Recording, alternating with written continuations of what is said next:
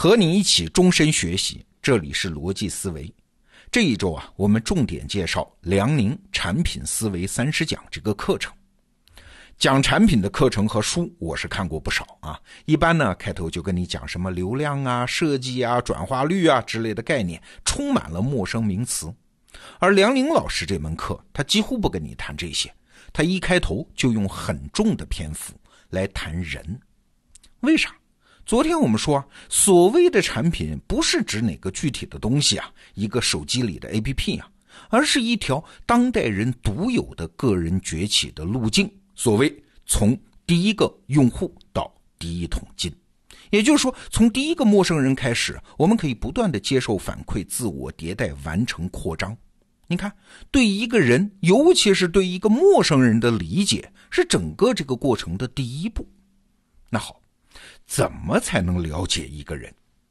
一般来说，我们都是看那些表面特征嘛。很多互联网公司分析用户数据都是这样的：什么性别啊、收入啊、年龄啊、地域啊这些东西啊。我们在生活中也是判断一个人颜值、角色、财富、人脉等等。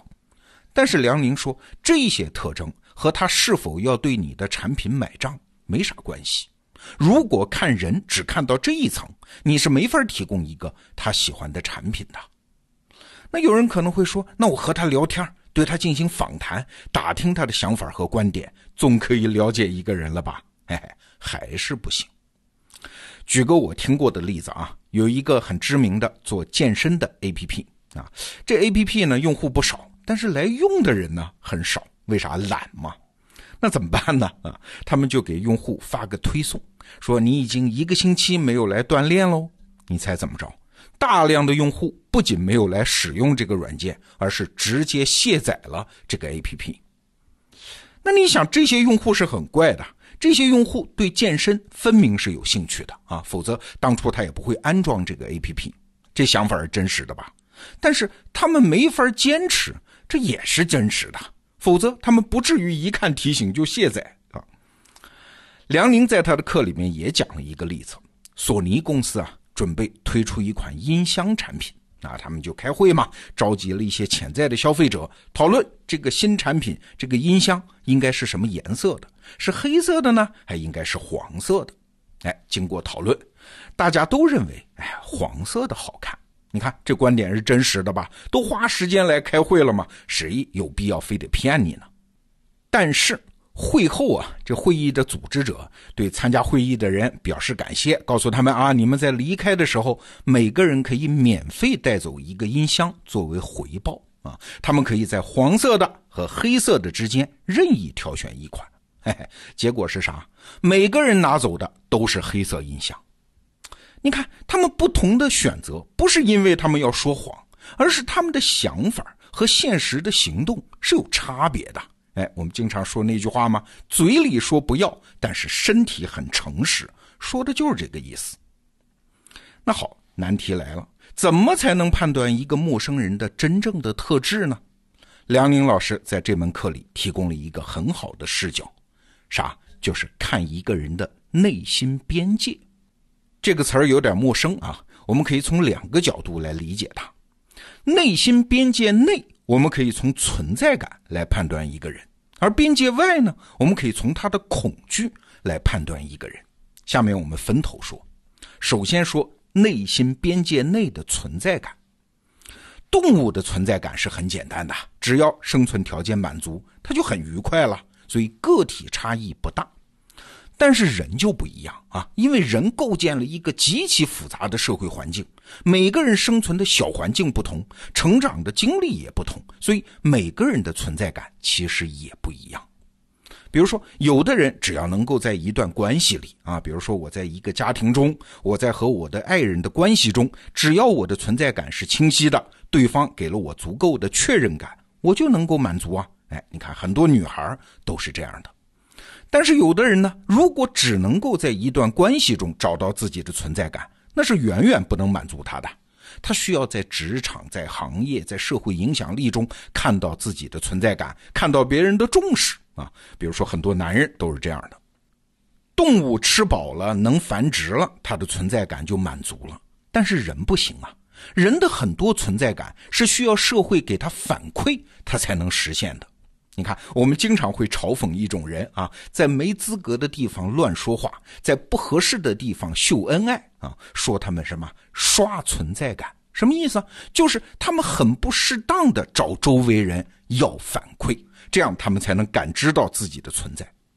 好，这是内心边界内的东西。那外面呢？就是存在感的反面是啥呢？哎，就是对自己那条内心边界之外的东西的恐惧嘛。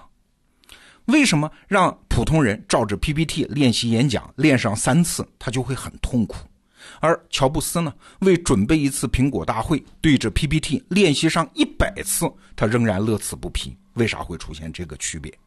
为什么有的人打扫卫生很痛苦，而有的人打扫房间一天三次还不厌其烦？你看，这就是人的不同。你既可以把这种不同解释为他内心边界内的存在感不同。也可以把它理解为他内心边界外的恐惧不同。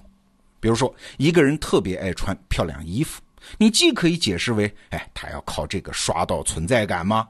也可以解释为他恐惧青春的流逝。梁宁就举了个例子啊，他的母亲呢是一个非常优秀的家庭主妇，呀，他一到梁宁住的地方，马上就尖叫：“你住的地方怎么这么乱呢？”啊，其实据我所知也不是很乱了。然后他母亲就不能忍呐，哎，他在这儿可能也就待上半天，但是他不忍，他马上就开始收拾。两三个小时之后，家里顿时桌明几亮，井井有条，水果洗了摆上桌子。你看，在这两三个小时的过程中，他母亲是既有存在感的满足，也有对脏乱差不能忍的恐惧。啊，驱动梁宁母亲收拾屋子，这个驱动力啊，和乔布斯把一个图标改上一百遍的驱动力其实没啥不同。听到这儿，你可能会说了，好像这一段像是文字游戏啊，这不就是把同一层意思翻过来调过去，用不同的词儿来说吗？有什么意思嘞？哎，不是，内心边界是我们理解一个人的很有用的一道辅助线。比如说，关于人的情绪。我们可以把它分成很多种，什么喜悦、害羞、恐惧、焦虑等等。但是在梁宁提出的内心边界这根辅助线看来，了解一个人其实看两种情绪就够了。刚才我们讲，从内部看，存在感被满足了，他就喜悦啊，这就是一大类情绪。那从外部看呢，边界被侵犯了，他就恐惧，这是另一类情绪。其实我们平常嘴里说的很多种情绪，本质都是恐惧。举例来说，边界被侵犯了，感觉自己打不过啊，这就叫恐惧。如果边界被侵犯了，感觉自己打得过呢？哎，这就叫愤怒。你看，愤怒和恐惧这中间的不同，其实是对力量对比的评估不同，而不是情绪本身有什么不同。还有一种我们经常说的情绪叫焦虑啊，焦虑也是恐惧啊。它来自于对恐惧的想象，因为是想象出来的恐惧嘛，所以无从逃避，所以是一种持续的恐惧，会内化为焦虑。还有一种羞耻感，那羞耻感也是一种恐惧啊，它是来自对社会评论的恐惧。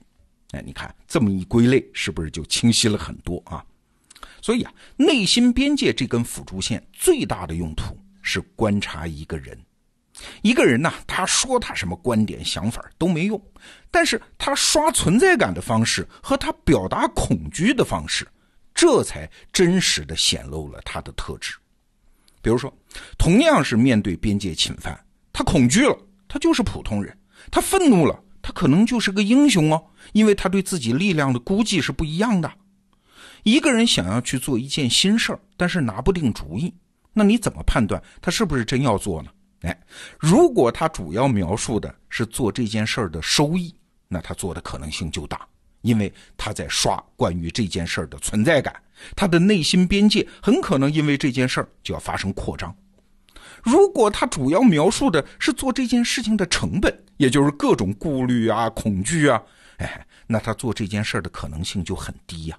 不是他不想做，而是他被困在内心边界里，他还没有为这个突破。做好准备。梁宁给了一个比喻啊，说一个人呢就好比一部手机，他后天的知识、技能、道理、逻辑都是一个一个的 A P P，而他的内心边界，那才是他根本的操作系统。经常有人说嘛，我懂得这么多道理，还是过不好这一生。为啥？因为你的操作系统太破了吧？装什么 APP，装多少道理，你也不行啊！啊，有时候他缺的不是某个具体的 APP，而是他的操作系统只能支撑他走到这儿了。你看，这是一个很实用的道理啊。比如说，看一家企业的文化，你不能看他墙上贴的是什么字儿，他提倡什么，你要看这家企业他真正敬畏的是什么。比如说，看一个人的趣味，你不能看他喜欢什么，而要看他不能容忍什么。比如看一个人的成长，你不能看他做了多少事儿，看了多少书，而是要看他的内心边界是不是发生了移动，他恐惧的东西是不是有了变化。哎，这就是我学习梁宁产品思维三十讲第二篇课后心得。好，那我们今天讲的这个方法，我们怎么用在做产品上呢？明天我们接着聊，明天见。